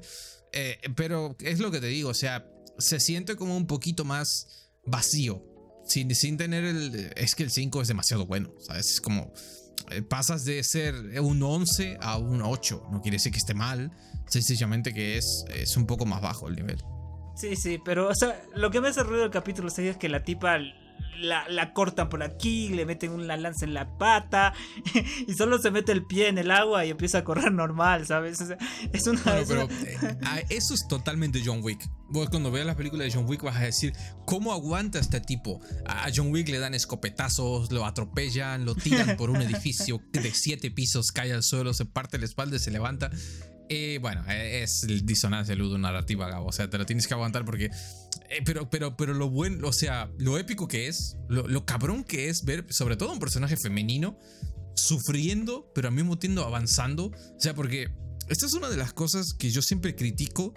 Del, o sea, lo critico para mí, por ahí no lo, no, no lo, no, no lo exteriorizo, no lo, no lo digo claramente, no lo grito a los cuatro vientos, pero cuando eh, a mí los personajes, por ejemplo, yo siempre pongo como ejemplo eh, La jungla de cristal, la primera película con John McClane, el personaje de John McClane. ¿Sabes por qué esa película se convirtió en un ícono de las películas de acción? ¿Y por qué cambió el paradigma de las películas de acción? Porque hasta ese momento los héroes de acción eran tipos como Schwarzenegger, como Sylvester Stallone, que eran una mole de músculos que tenía una LMG con 250 balas y se dedicaban a pasear por la pantalla reventando a todo el mundo. Y claro, la película terminaba y estos tipos estaban apenas, si habían sudado dos gotas, era como todo lo que, lo que habían sufrido en la película. Y cuando llegó Duro de Matar, cambió eh, la, la jerarquía de poder, como diría Dwayne Johnson, porque nos presentaron a un policía que estaba en una situación jodida, que tenía que andar descalzo, pisando vidrios, que estaba completamente roto durante toda la película y lo cagaban a palos, a tiros, lo veías llorar en un momento. Y era como un cambio tan eh, drástico respecto a los héroes de acción que teníamos hasta ese momento, que es un formato que se empezó a copiar a partir de ahí. Y eso es la clase de héroe y heroína que a mí me gusta. Yo, a mí no me gusta ver un héroe en ningún tipo de, producción, sea un anime, una película, lo que sea, o una heroína a la que no sufra. Yo quiero verlo sufrir, pero precisamente quiero verlo sufrir y avanzar. Eso es lo que hace un verdadero protagonista para mí. Eh, De vez en cuando, no te voy a negar que está bien ver a algún prota roto, que haga todas las cosas y nadie le tosa. Está bien, eso no te digo que no. Pero ver a Miso, hay un momento que yo decía que me encantaba cuando eh, la tiran, revienta, no sé, una, hay una explosión de la mierda y Miso sale volando con Taigen y Taigen solamente le dice que la odia, ¿no? Después dice, devuélveme la celda, lo, lo, lo acabo de rescatar y quería que lo devuelva la celda. Y, y Miso se carga al hombro y se pone la espada en la boca y empieza a escalar por una pared y dices, la Sí. puta madre, o sea, yo, yo, Misu, cásate conmigo, pégame, embarázame y abandóname, ¿sabes? Sí, a mí me gusta porque cuando llega a la ventana y ve este grupo de guardaespaldas, digo, ahora va a tener que estar soportando ahí el peso de Tiger, qué sé yo. y lo primero que pasa es que un guardia voltea, no hay nadie y tú dices, bueno, debe estar ahí agachadita, ¿no? Qué sé yo, y ya estaba más arriba, ¿no? Entonces también la fuerza de voluntad de no ser atrapada a medio camino le hizo subir mucho más rápido al siguiente nivel, ¿sabes? Entonces me gusta cómo la historia te cuenta lo que pasa por la mente del personaje simplemente por miradas o cosas así, ¿sabes? O por situaciones así. Y eso, eso a mí me encanta, que la serie tiene estos contextos que no son explícitamente dichos, pero que tú lo puedes sacar, eh, porque ya, ya, ya vas conociendo qué tipo de personaje es este, ¿no? Ya, ya, ya sabes lo determinado que está, porque la determinación de Misu es increíble, ¿sabes? Tú sabes que ella se va a enfrentar a mil personas y va a derrotarlos, porque sabes, sabes todo lo determinada que está a cumplir su venganza. Y es por eso que a mí me encanta Fowler, porque tú estás en el episodio 6 y dices, ok, en el episodio 6 ya, supongo que van a va, va, a terminar con Fowler y Misu metiéndose un golpe y en, el, y en el siguiente vamos a ver la pelea completa y Misu va a ganar y en el 8 va a ser la resolución, pero no, en el 6 Fowler agarra a Misu y le pega un balazo, le destruye la espada y tú dices la puta madre, la espada más poderosa del mundo porque en tu cabeza tienes la idea de que fue hecha desde de un meteorito y todo y, y el tipo viene de un balazo y le rompe todo y después la agarra del cuello, le empieza a dar golpes, puñetazos, madrazos y tú dices dónde quedó la determinación del capítulo pasado, no Dios. Y, te, sorprende, y por eso te dije que a mí me gusta cómo está introducido Fowler como villano, ¿sabes? O sea, toda la fuerza que tiene. Es, es genial como... ¿Por qué Marvel no hace eso? ¿Sabes? ¿Por qué Marvel no, no hace algo así? O sea, no hay necesidad de ponerte al villano enfrentándose a un ejército, no, con, que, se, con que se enfrente al héroe, al héroe determinado que sabes que, que lo va a lograr todo por su propia determinación, que, le que sea el, el, obstáculo más grande y le reviente la cara, tanto de que el mismo personaje diga, hay cosas más importantes que agarrarme a golpes ahora con este tipo, por ejemplo, salvar a Teigen, dejar de, un lado mi orgullo y mi, y mi venganza y hace crecer tanto al héroe como hace al villano, ¿sabes? Eso a mí me encantó. Eh, por eso también me gusta el episodio 6, cómo, cómo termina con Fowler, cómo te presentan a Fowler. Y ya, y, lo sorprendente es que ya antes de ese capítulo te habían dado una escena de él cortando una mesa, simplemente con una espada, cortándola así, sin siquiera hacer mucha fuerza. Y tú decías, este cabrón es súper poderoso con eso. Pero el cabrón no usa una espada cuando destruye a Misu, ¿sabes? Cuando le agarra, le agarra mm. puñetazo limpio. Entonces es tan increíble. En realidad no, no, no, tienen como un combate con espadas propiamente dicho en ningún momento. Incluso al final. Al final, de hecho, se caga un poco y trata de escapar. y Misu. Hay, hay este momento que, que, es increíble cuando Misu empieza a prender fuego todo y, sale de medio de las llamas como si fuera un pinche Terminator. Y Fowler diciendo: Este hijo de puta no se para con nada, ¿sabes? Y dices: no, no había forma de parar ¿sabes? Eh, increíble, fantástico. No se detiene, como diría Spider-Man. sí, no se detiene. Ah, entonces, pero, pero sí, a mí me encanta cómo está introducido eh, Fowler. Me encanta, me encanta. es, que, es que Fowler es, es básicamente Kimpin con pasos extra, ¿sabes? Porque lo, que pasa es que Kimpin tenía como esta pequeña brújula de moralidad que de vez en cuando, ya sabes, en el tráiler de Echo, que vemos a Kimpin pegándole a un señor que trató mal a una sorda muda. Eh, Fowler yo creo que en ningún momento se bajaría de su coche para pegar. De, hecho, él iría y le haría bullying a la sorda muda. Es la clase de, la clase de villano que es Fowler. Pero, pero, pero es que, o sea, la serie es, tan genial a tantos niveles. Eh, eh, por hablar un poco más de los secundarios también, ah, porque el episodio 7, yo creo que puedo aprovechar para engancharlo con eso también. Hablabas de, la espada y, y vos me decías esto de que eh, estabas contento de que la espada no tuviera como sus propiedades mágicas o que fuera alguna cosa mística, ¿no? La espada realmente tiene un grandísimo valor para Misu, ¿no? Y de hecho, eh, el capítulo 7 es... A, mí me gusta mucho porque es un capítulo muy íntimo, muy íntimo, muy personal, muy de ver a los personajes en su punto más bajo, a los dos, tanto a Taigen como a, como a Misu, que está como, bueno, está, está destruida emocionalmente, imagina, le, partieron la cara, eh, la tiraron por un precipicio, eh, perdió la batalla, no pudo cumplir con su objetivo y encima le partieron la espada, o sea, es el peor lunes de toda la vida de Misu. Y, y todo el capítulo 7 se basa en reconectar con su pasado y y desnudar su alma para volver a renacer, ¿no? Es un poco la, metáfora. Y es como esta conversación que tiene con Padre Espada que le dice, tu espada se partió porque era demasiado pura ¿no? Y ya mi cabeza pensaba, se partió porque le dieron un balazo, señor. O sea, yo creo que ninguna espada podía aguantar un balazo. Pero bueno, él le dice, tu espada se partió porque era demasiado pura. Como diciendo, tu objeto, o sea, tienes que ser más flexible. No, no estamos hablando de la espada, estamos hablando de vos. No puedes simplemente cargar con los ojos vendados hacia adelante buscando tu venganza sin pensar en nada más de lo que hay a tu alrededor. Tienes que ser más flexible y tu espada también tiene que ser más flexible. Entonces, tenemos este momento que es es, tan mágico cuando ella intenta reconstruir la espada, intenta fundirla, no lo logra porque al final la espada es bien pinche dura, está hecha de un pinche meteorito. Y cuando finalmente encuentra su resolución, cuando tiene esta, esta conversación, cuando está al borde del risco y Padre Espada vuelve a hablar con ella y le comenta, bueno, que, que es un demonio, pero que también dentro del demonio también hay cosas buenas también que tiene que sacar a, flote. Y vuelve a intentar quemar la espada y esta vez eh, toma partes de todos, ¿no? Toma un, pedazo de, eh, de, las cositas estas de, la campanilla que le dio a, Ringo.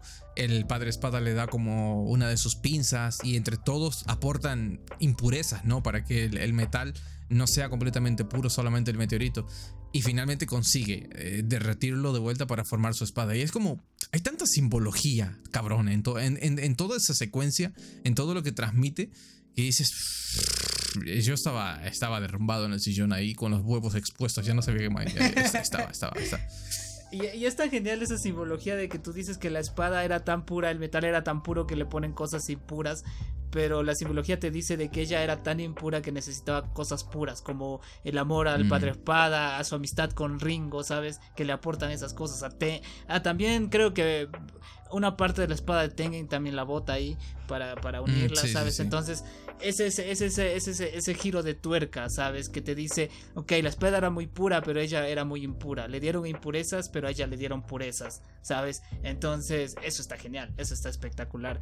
Eh, yo creo que el capítulo 7 es un poco de que te dicen la importancia del padre espada, ¿sabes? Porque como dices antes solo teníamos de que él era un señor que le enseñó a hacer espadas y después ella entrenó por su cuenta, pero él le enseñó todo este, podría decirlo como este, esta literatura de la espada, ¿sabes? Estos mantras, estas cosas, estas de decirte la espada es mágica porque tú eres mágico, básicamente le dices, ¿sabes? Tú, tú, la espada es tu representación tuya y más si tú la estás haciendo.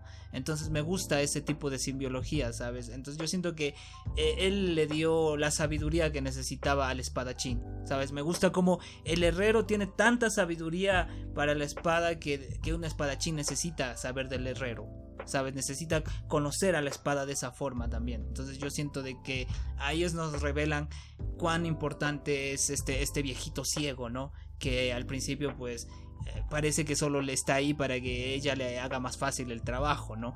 Entonces me, me gusta eso, me gusta como eh, la representación del padre espada está en ese capítulo, ¿sabes? Cómo le ayuda con, simples frases, o sea, ni siquiera hay conversaciones mega largas, ¿no? Sino frases, frases súper simples que pueden entenderse muy rápido y que tienen tanto valor adentro, ¿sabes? Me, gusta mucho. Y ese, el padre espada con Seki, que es el padre de Akemi, entre comillas, ¿no? El que la crió, para mí tienen un tipo de sabiduría igual. ¿Sabes? Un tipo de sabiduría mm. de protección, pero de que también te dejo que hagas lo que tú hagas pero si te caes voy a estar ahí. ¿Sabes? Eso, eso, eso me encanta. Eso está genial. No sé, eh, es que son demasiadas cosas buenas. Hay que decir las cosas malas. Eh, es, que, es, que, es que no sé, me cuesta. A ver, yo te diría que el episodio 8. Ah, sí, me dijiste que era el peor. para mí es el peor, pero es un poco, vuelvo a lo mismo, ¿no? O sea, el, el 6 me pareció un bajón respecto al 5, el 8 me parece un bajón respecto al 7. Porque al final también peca un poco de apresurado. Tiene una resolución que es tenemos 2.000 soldados con fusiles. Ah, pero se ha incendiado todo y no se han movido de ahí en 20 minutos y les ha caído un pedazo de templo encima y se han muerto todos.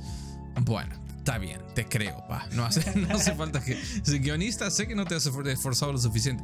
Luego pensaba, a Kemi le cerró la puerta a los soldados para que no salgan y probablemente toda la gente que estaba ahí murió también porque no pudieron salir.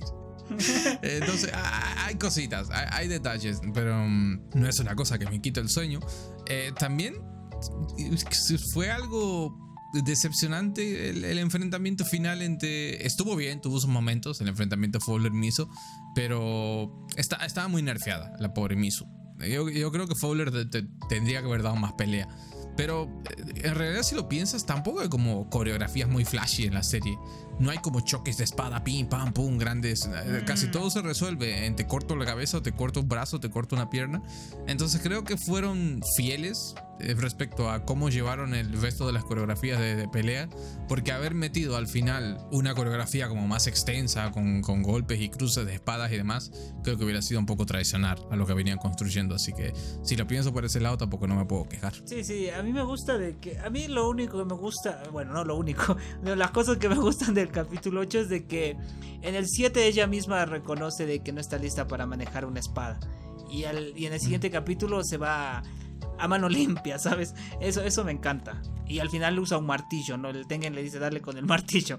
Acábalo con el martillo. Y le da la pierna y todo. Eso está genial. A mí me gusta como el personaje no solo es un samurái, pero Miso es una guerrera total.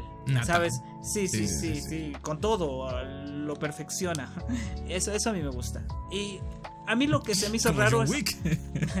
es, que, hace mucha gracia porque eh, eh, es, inevitable la comparación porque a, John Wick dicen eh, hay como este meme de que puede matar a un hombre con un lápiz porque en la película lo dicen. Hay como toda una secuencia en la que John Wick está sacando las armas por primera vez después de no sé cuántos años y hay un tipo que está un mafioso que está recordando los viejos tiempos de John Wick y dice yo lo vi matar en un bar una vez a tres hombres con un lápiz con un puto lápiz cabrón y, y Tiger es un poco así cada vez que le dice a Miso, tú podrías matarlo con lo que sea, le dice con un martillo, con, con, estas cartas de Pokémon, ¿sabes? Podrías matarlo si quieres. claro, con los palillos chinos cuando se enfrentan, ¿sabes? Sí. sí, sí. Bueno, por suerte no he visto John Wick porque estaría pensando en esta mierda de es como John Wick. Ahora cuando vea John Wick voy a decir es como Misu. Es como Misu. sí, sí, sí, sí. Pero a mí lo que, lo que yo me sacó de onda es que ella no haya vuelto por la espada para irse a Londres. ¿Sabes? Eso, eso digo, vas, vas, a ir sin espada. Es que. Bueno, ella le prometió que si cumplía su objetivo volvería, pero yo creo que ella siente como que no. Mm. Sí, sí, sí, sí. Como que todavía está a medias. No, no. ¿Te gustó que no matara a Fowler, por cierto. Y probablemente en la segunda temporada tampoco lo veamos obtener la espada. Yo creo que en la segunda temporada se cargará al, tercer hombre y en la cuarta, cuando ya sea al final y tenga que ir a buscar al último, ya irá con la espada superpoderosa, mega, hiper épica, mamadora. Claro, la espada que puede matar a un dios. Eso, eso, eso, eso te eleva el hype. Oh. yo dije, yo dije... Abre el ano y empieza a aletear, ¿sabes? sí, pero ¿a ti te gustó que no matara a Fowler? A mí no me gustó. Te lo digo, dije, ya estás cometiendo la peor estupidez de tu vida, dejar al hijo de perra vivo, ¿sabes? Bueno, o sea, se entiende. Porque aparte el chabón es que es un cabrón manipulador hasta el final, ¿sabes? Supo mm. dar, dar de exactamente donde le dolía a Misu. Supo, supo decir las palabras exactas para que Misu lo deje vivir. Porque, claro, al decirle, encima le dice con todo ese tono de, desdén, le dice, es que no sabes nada, no, no tienes idea de cuántas cosas te falta saber. ¿Sabes cuánto lore de Chainsaw Man te puedo contar. Y, está un poco así, ¿no? Entonces eh, era normal que lo deje vivir. Porque al final Misu no es un. No, no, no, es que busca matar y ya. O sea, tiene un objetivo y hará lo que sea necesario para, para conseguirlo, ¿no? Claro, eso es lo genial. Como la información también pega mucho, ¿sabes? Para lograr una meta. La información es poder, está muy representado. Eh, a mí lo que no me gustó es cuando el Fowler le dice: Tú no sabes la palabra mágica que yo sé ¿Sabes? Yo estaba diciendo, ¿cuál palabra mágica? Dila, dila, dila, dila, dila. Y yo quería, yo quería que me la dejen así sin decírmela. Y que después ya me presenten a Misu con Fowler viajando en el barco. Y yo hubiera dicho, ok, le dijo la palabra mágica. En la siguiente. Eh, en la siguiente temporada vamos a saber cuál fue. Qué sé yo pero te dice Londres. Entonces yo estoy como hizo, bueno, ah, tengo que ir a Londres, bueno, chao, cortada, cabeza cortada, ¿sabes? bueno, un Entre poco. cuchillo sale, sí, sí, sí, sí, sí. Entonces, me hubiera gustado que no le dijera lo de Londres. O sea, que se lo dijera off cámara, pues, ¿me entiendes? Pero, pero nada. Claro, claro. Eso nada más. y ya está. A ver, son, son detalles de mierda, pero bueno, ya está. Sí. Eh, nada, fantástica, espectacular. Yo creo que, mm, no sé, creo que no nos olvidamos de nada, ¿no?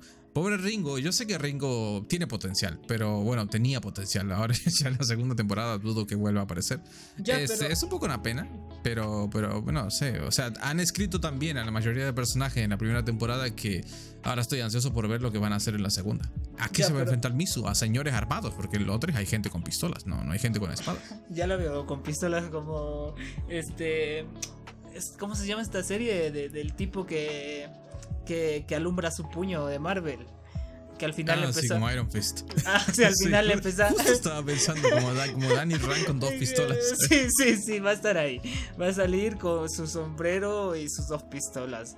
Yo, yo siento que se va a vestir como Penheimer también a estas alturas. Así que. es que le quedaría tan bien. El, estilo Tomboy le va, le va tan bien a Misu. Sí, sí, sí, sí, sí, está genial. Eh, eh, con Misu he descubierto que tengo un fetiche por, por, la, por las mujeres fuertes y poderosas y calladas. Y, solo te voy a decir que. Te voy a decir que Takahashi hace la voz de Misu en japonés. Bueno, no, no hay de otra, hay que ir a verla en japonés otra vez. ah, mentira. Ah, por cierto, no, te hubiera gustado. No, te hubiera, no, te hubiera gustado que esta serie fuera en japonés. A ver, tendría todo el sentido del mundo, te quiero decir. O sea, está ambientado en Japón. sí, sí pero. es que, la, es que la forma en cómo pronuncian los nombres me saca tanto. He visto tanto anime que sé pronunciar bien los nombres japoneses. Cuando escucho a un norteamericano pronunciar esto nombres. O sea, se me hace tan raro. Se te retuerce un huevo. Sí, sí, sí. Sí, sí, sí. Pero no sé, siento que la serie en japonés hubiera estado increíble. Tengo. Tengo mucha. O sea, ahora que voy a contratar Netflix, probablemente me vuelva a ver. Es esta y Scott Pilgrim, porque la otra vez estuve viendo algunos clips de, de la voz de Vamona en japonés. Es tan sexy, cabrón. Eh, o sea, una, una cosa es María Elizabeth Winstead, pero cuando la escuchas en japonés dices, uff y se te paran los pelos de la espalda, ¿sabes? Y dices, puta madre, puta madre, Ramona, háblame al oído suavecito, ¿sabes? Pero en el Netflix puedes cambiarle el idioma a Japón. Sí, puedes cambiar las voces, sí, sí. Y ponerlo subtitulado. claro lo, que, pasa es que cuando, me lo descargaba de Compukali, que Dios la tenga en su gloria, pues te salían pues el típico MKB que tiene pues es latino e inglés, no, no tenía más voces tampoco. Claro, no, te puede poner en todos los idiomas como en Netflix. Ahora, mm, como estaba, estaba con el mono de más cosas de samuráis, me descargué una película, ya había hace mucho que es de Takashi Miike, que se llama 13 Samuráis que también más o menos eh, no tiene nada que, no, es, no tiene nada que ver la historia pero está ambientada en la misma época y así. Y sale mm, sale Serizawa es uno de los porque ah, la, movida es que la movida es que hay un señor feudal que está arrasando con las tierras y es un, es un psicópata el chabón está re loco está está maniacote. Y hay un señor otro señor que quiere contrata a, 13, a, un, a un chabón para que haga un grupo de asesinos para matarlo al feudal este el señor entonces eh, juntan a 13 asesinos y van como con la idea de matarlo al loco este. Entre esos está Serizawa, hay un par de caras conocidas por ahí.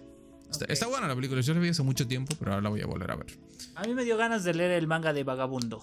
Vagabond. Es mm. también de un samurái renegado, me parece, una cosa así, pero lamentablemente está sin terminar, el autor le vale madre. Así que no sé. Otra vez le duele la espalda como al autor de Hunter x Hunter. Sí, que ya dijo que tiene tres finales y todo. tengo que ver Kill Bill. Porque vi las películas de Kill Bill hace tanto tiempo. Y ahora cuando vi Samurai de Ojos Azules pensé tanto en Kill Bill mientras la veía. Con la, eh, esta cosa de mujer empoderada con una katana matando gente en busca de una venganza. Es, mm. tan Kill Bill. es tan Kill Bill. Es, un poco Mulan también, si lo piensas. Sí, Mulan todo es la parte el rollo este de hacerse pasar por hombre, sí, sí. Sí, sí, sí, sí. Kill Bill. A mí me gusta Kill Bill. A mí me gusta la primera de Kill Bill. Por la pelea final que tiene con esta chica que es literalmente Akemi con espada. ¿Sabes? Esta Mouse. Cuando pelean en la nieve y tiene este escenario en este, en este patio japonés donde está. Donde, donde están las sakuras y los bonsais y todo lindo y todo hermoso y todo pacífico y, y es una pelea tan tradicional y tan hermosa. Me, gusta como Tarantino hizo esa pelea, ¿sabes? Hay, que, hacerle un reel a esa pelea. hay que poner. Mm, incluso la pelea de. de bueno, de, de, Uma Thurman, ¿no? Contra los. ¿Cuántos eran? ¿Los 88, los 99 maníacos? Recuerda mm. un poco a la pelea de Misu contra las 100 garras. Es un poco, es un poco la misma, la misma energía. Ya, pero las 100 garras estaba a punto de partirle la madre un poco a Misu. O sea, la de Kill Bill era un poco, sí, no me parte la madre nadie a mí. O sea, le cortaba un poquito ya. ¿Sabes? Bueno, bueno, pero. ¿Cómo se llamaba? Eh, Uma Thurman era un poco más máquina de matar de lo que es Misu en la serie. Pero bueno, eh, Misu, a partir del momento que saca la Najinata, valieron verga todos. Ahí ya, ya no, no. Al principio sí, bueno, es que, es que cabrón. Es que la serie tampoco, tampoco es fantasía pura, ¿sabes? Eh, es lo que te digo, es lo que te decía hace rato. De, en varios momentos la ves apuñalada, golpeada, sufriendo, y eso está bien, porque yo, yo me imagino en una situación así, el primer espadazo ya estaría sin aire, ¿sabes? ya estaría en el suelo con un respirador artificial buscando, agonizando. Yo haría espadas, yo sería herrero. Lo, lo, lo Yo sería Ringo. Yo sería Ringo. Haciendo mis videitos. ¿Qué, ¿Qué serías tú? En esa época, ¿qué te gustaría hacer? ¿Samurai ni loco? Yo no sería samurai ni loco. Un poco está bueno ser samurai porque al final no haces un carajo, ¿sabes? O sea, ibas a la guerra una vez que volvías y volvías, pero también el tema era volver. Si volvías, pues ya te dedicabas a hacer. Eh, si volvías, te dedicabas a hacer como Samurai X a, a, vagabundear por ahí, ¿sabes? No hacer nada. Pero es que, es que era una época, o sea, uno ve estas películas eh, ambientadas en esta época y dices, puta madre, qué dura, qué dura era la vida en ese entonces, porque incluso para los hombres, eh, claro, para la mujer ni te cuento, pero para los hombres, para los que no eran parte de alguna familia de, linaje noble o algo así, era una mierda, porque tenías que ser un pinche eh, artesano o tenías que hacer unas movidas ahí con verduras, ser agricultor, o sea, no había como tampoco tantas opciones. No es como ahora que te dedicas a hacer un, tienes un OnlyFans o vendes criptomonedas, ¿no? Eso no existía en esa época, ¿sabes? Claro, Teigen es la prueba de que fue un niño más o menos de clase media, por decirlo así, pero con tanto esfuerzo llegó al puesto que llegó, ¿sabes? No, no le resultó fácil, ni a él, ¿sabes? Te das cuenta de que para sobresalir tienes que alcanzar la grandeza. Eso a mí me encanta ese mensaje, ¿sabes? Que en un, en un mundo tan mierda, tanto para hombres para, como para mujeres, tienes que sobre, solo sobresales si estás apuntando a lo grande, ¿sabes? Si tienes esa convicción de volar. Entonces, eso también está un poco genial, ¿sabes? Porque como dices... pensar, pensar, pensar que si lo piensas, Misu le arruinó la puta vida a Teigen, ¿no? Porque el chabón estaba a punto de casarse con la hija de un noble, Misu llegó, lo peló, lo deshonró y lo dejó ahí tirado en un charque de sus propias lágrimas. Y, al final encima se los, llevaron, lo secuestraron, se lo cogieron durante 3, 4 días y lo metieron en un calabozo. Y de ahí volvió sin el pan y sin la torta. claro. Eh, le dieron un tremendo evento canónico. Yo siento de que a Kemi le dio la cajita con plata a Teigen. ¿Sabes? Esa cajita que se estaba llevando con Seki. Mm. Yo siento que a Kemi le dijo, ¿sabes, chabón? Ya vete. Aquí está plata. Tú quieres plata. Eh, tú, quieres, tú estás conmigo por plata. Teigen se va a Londres y se encuentra con Miso. Puede ser. Y habrá, habrá, habrá delicioso. Tú, tú lo chipeas. Al principio no, de hecho yo me comí, o sea, yo pensé que me había comido un spoiler, porque claro, yo después del primer capítulo fui a YouTube corriendo a ver la pelea de, de Teigen y Misu. Y el primer, literalmente primer video que vi era un, de ellos dos mirándose románticamente en el suelo, que, que es la parte esta del capítulo, creo que 7 o por ahí. Y dije, la puta madre. claro, porque hasta, hasta ese momento Teigen a mí, a mí me, parecía un, me parecía un cabrón, ¿sabes? O sea, no, no. Claro, porque están mirándose bonito. ¿Cómo pasó esto? Claro, sí. A ver, a ver, ¿qué pasó? Como, dijera. Este, corte, corte, ¿qué putas fue eso? Entonces no, entendía nada, ¿sabes? Y, pero, pero ya con el pasar de los capítulos y viendo. Porque al principio yo también estaba como en mi mentalidad mechiza de jajaja, ja, ja, Miso es una verdadera mujer empoderada, guerrera. Ella no se fijaría en un hombre. Después del capítulo 5 me meten en el contexto por el culo y me. Ah, es que, es que Miso ya probó el amor, ya sabe lo que es estar enamorada. Digo, bueno está bien, se lo merece. Entonces a partir de ahí ya dije, bueno, que está bien, que se, que se, que se lo chingue, ¿cuál es el problema? ¿Cuál crees que sea el final? ¿Cuál, crees que sea el mejor final para Misu? ¿Que vuelva al pueblito o a la casa donde, donde, donde vivía con su esposo? Y este Faltan como tres temporadas, deja de romper las pelotas. Eh, yo qué sé, yo sé. A, mí, o sea, ¿Qué te gustaría? ¿Por qué te gustaría?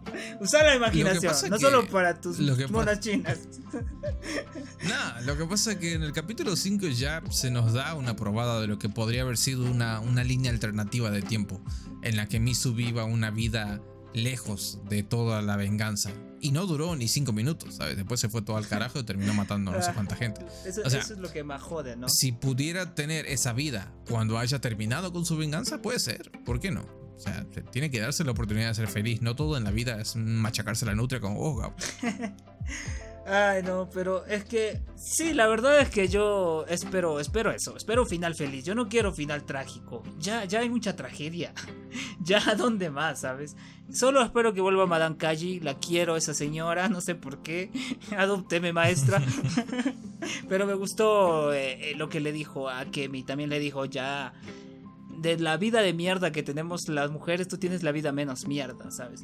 Tú tienes la oportunidad de tener la vida menos mierda. Porque ella también se ve que es una señora de dinero y adinerada y que tiene este, este negocio de, de, burdel y cosas con sus cortesanas y cosas así, pero ella también la pasa mal.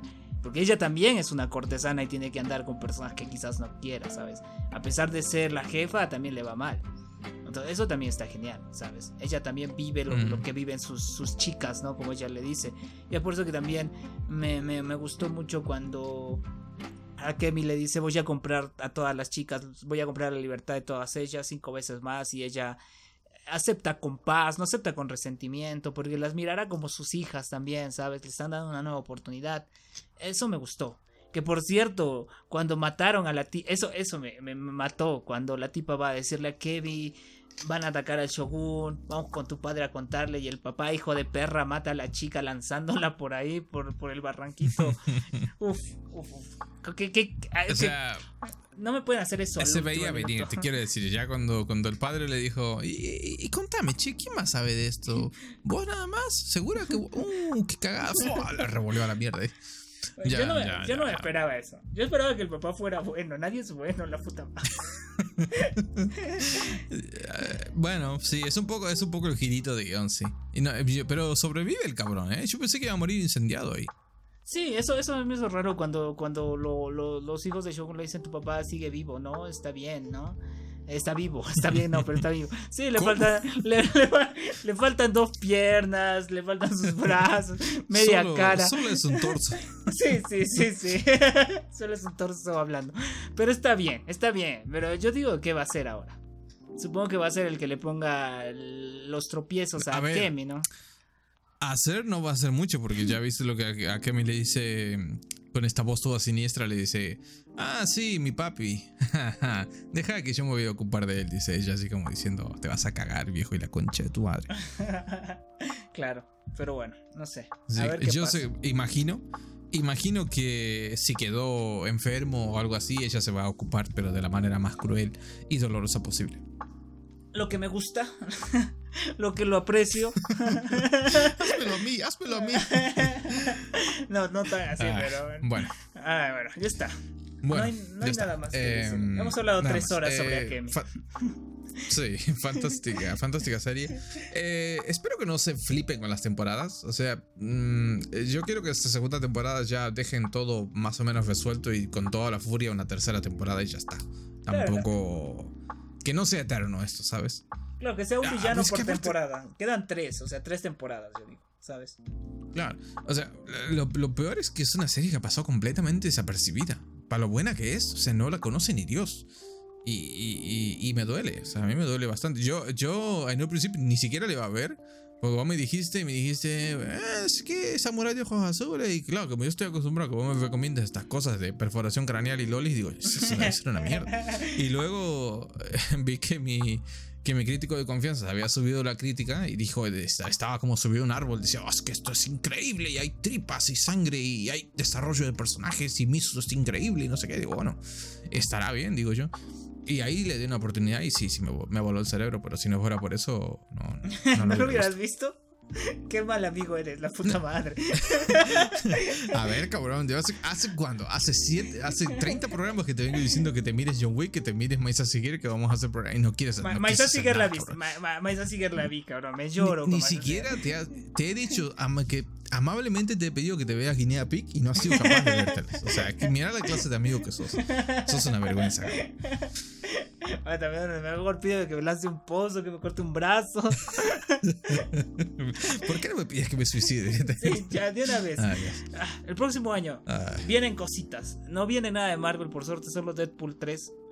Eh, ¿Cómo estamos con el próximo año, tío? que viene, Deadpool 3. No sé, no sé, no sé. O sea, eh, yo pensaba que iba a ser un año tranquilo, porque por la huelga de guionistas y por la huelga de actores y por las pelotas de Satanás en bicicleta. Al parecer, al parecer no va a ser tan así. Vamos a tener una buena cantidad de películas, este, películas y cositas y series y demás. Eh, no te sabría decir ahora mismo qué es lo que más. Eh, eh, tengo ganas de Deadpool porque al final es Ryan Reynolds. A mí Ryan Reynolds me gusta es y Hugh Jackman también. Por lo tanto, evidentemente la voy a ir a ver. Hace tanto que no voy al cine. No, no recuerdo cuándo fue la última vez que fui al cine, cabrón. Creo que fue a ver Quantum Manía. Vaya manera. vaya manera de despedirme del cine viendo Quantum Manía, la puta madre. Y, y, eso, así que no sé, ¿qué, qué, qué proyecto? Yo tengo, tengo juegos esperados sí para el año que viene, pero eh, no, no estoy muy al tanto de tema películas y demás. Bueno, películas, no, no, no, nada, más que Marvel. DC no va a sacar nada. DC va a tener series, vamos a tener series de DC Está Creatures Commandos, que es animada al parecer. Y una serie de Waller. pero eso, no le importa ni a James Sí, sí. Eh, y vamos a tener también este. ¿Qué más? Mierda. Uzumaki, por ejemplo. Uzumaki yo estoy esperando. Junjito. Ya el próximo año. Al parecer va a salir sí o sí. Pues nada más. No, no, no veo nada más. Sabes que vamos a hacer un pequeño juego. Vamos yo te voy a ir diciendo algunas películas que voy a ver aquí, una lista. Y vos me vas a decir, este, ¿qué, te, qué, esperas? A ver. Eh, estoy mirando, por ejemplo, Joker. Joker se estrena Ah, Joker 2, ok. No era el 25, ok, 24, ok. Muy bien. 24. Esa, muy bien. Bien, muy bien. Tenemos ganas de Joker. Eh, pobres criaturas. Esta, esta película se tendría que haber estrenado este año. Parece que se va a ir el año que viene. Pero es que ni siquiera creo que la estrenen en el cine. Esta es la peli de, de Emma Stone, ¿sabes? Que hace una especie de Frankenstein. No, salió ya esta semana. Se estrenó, pero en algunos lugares nada más. Por eso es que no, no sé muy bien cómo va a ser la cosa. Ok, suena bien. No sé, hay mucha, hay unos cuantos títulos aquí, pero la verdad que ninguno, ni, ni siquiera para comentarlo, ¿sabes? Ni, bueno. Hay, hay, una peli de, de William Dafoe que se llama Nosferatu, que parece que va a estar bastante ah, buena. Ok. Esa sí la vi, esa sí la vi. Pero pensé que se iba a estrenar ahora. No, no, no, no. Sí están saliendo recién las primeras, las primeras imágenes. Ah, ok. Este, también tenemos la peli. Esta, peli súper extraña con, con Henry Cavill, que se llama Argyle. Donde hace de un agente secreto que sale como de un libro y tiene que proteger a la autora que escribió el libro. Es una fumada. Una fumada tan grande. Yo te voy a decir que, eso es un dorama. Porque esa, esa trama la he escuchado en un dorama, te lo juro. O de un tipo que se mete en los libros, Una de las dos, pero una cosa así. ok. Tampoco te viste la película, la primera película de Dune, ¿no? Que se estrenó ah, creo que el año pasado, me parece. este año se estrenó bueno, la, No, la 2 se estrena el 15 de marzo del año que viene. No se iba a estrenar este año con The Marvels. Le estaban tirando mierda a The Marvels por eso también. Que nadie va a ir a ver esa que porque está con pantallas IMAX y Dune va a ser la mejor para IMAX, una cosa así. No, no, no, no. No, no, no, no. no. ¿Qué más? Eh, Casa Fantasmas. Eh, hay una película con. Creo que es Paul Rudd, ¿no? De Casa Fantasmas, que dicen que está bastante buena. Que es, bueno, ahora el año que viene se estrena la, la, secuela, que se va a llamar El Imperio Helado. Va a haber fantasmas y demonios y cosas extrañas. Y. ¿Qué más? Godzilla contra Kong. Tienes que verte las películas del Monsterverse. Ah, dicen que Godzilla Minus One es épica, es lo mejor del mundo, la cosa más grandiosa de todos. Incluso Oda fue a ver Godzilla y dijo que es lo mejor del mundo. bueno, pero a Oda le queda ahí nomás, cabrón. o sea, no es lo mismo. O sea, Oda sale de su casa, seguramente tiene un cine ahí y puede ir a verla. No es como nosotros, acá ni siquiera se estrenó, creo, en Latinoamérica. Ah, ok. Dale, bueno. Vale. O sea, si, se estrenó, será en tres cines de esa clase de película. Es una película súper chiquitita. Yo he visto, he visto críticas de todo tipo. He visto gente diciendo que, que la gente es una exagerada, que la película se ve como el culo, que tiene, bueno, costó 15 millones. O sea, tampoco esperes que se vea como una superproducción. Pero, no sé. También se estrena una película esta donde sale Zendaya besándose a dos chabones. Ah, donde se coquea Tom Holland. Sí, Tom Holland. Y uno de los. Eh, y uno es Timothy Chalamet, ¿no? No, pero es parecido. Rivales se llama la película. Eso salió ya este año. Eso se estrena el año que viene. Ah, ok. Bueno. También Furiosa. Furiosa, sí, cierto. Garfield. El reino del planeta de los simios. Que solo me he visto la primera peli. Y no sabía que era una saga tampoco. Todo, todo es una saga ahora, tío. ¿eh? Tú quieres ver una puta película y te dicen, hay cinco de esas. Te recomiendo esta peli. Oh, qué bien. Pero primero mírate esta y también esta y también. ¡Ah, maldita sea! Sí, sí, También sale In- Inside Out 2. Ok, eso, la- eso- esa, esa me Intensamente seria. Sí, sí, sí, sí. ¿La viste la 1? La 1, sí, es tremendo peliculón.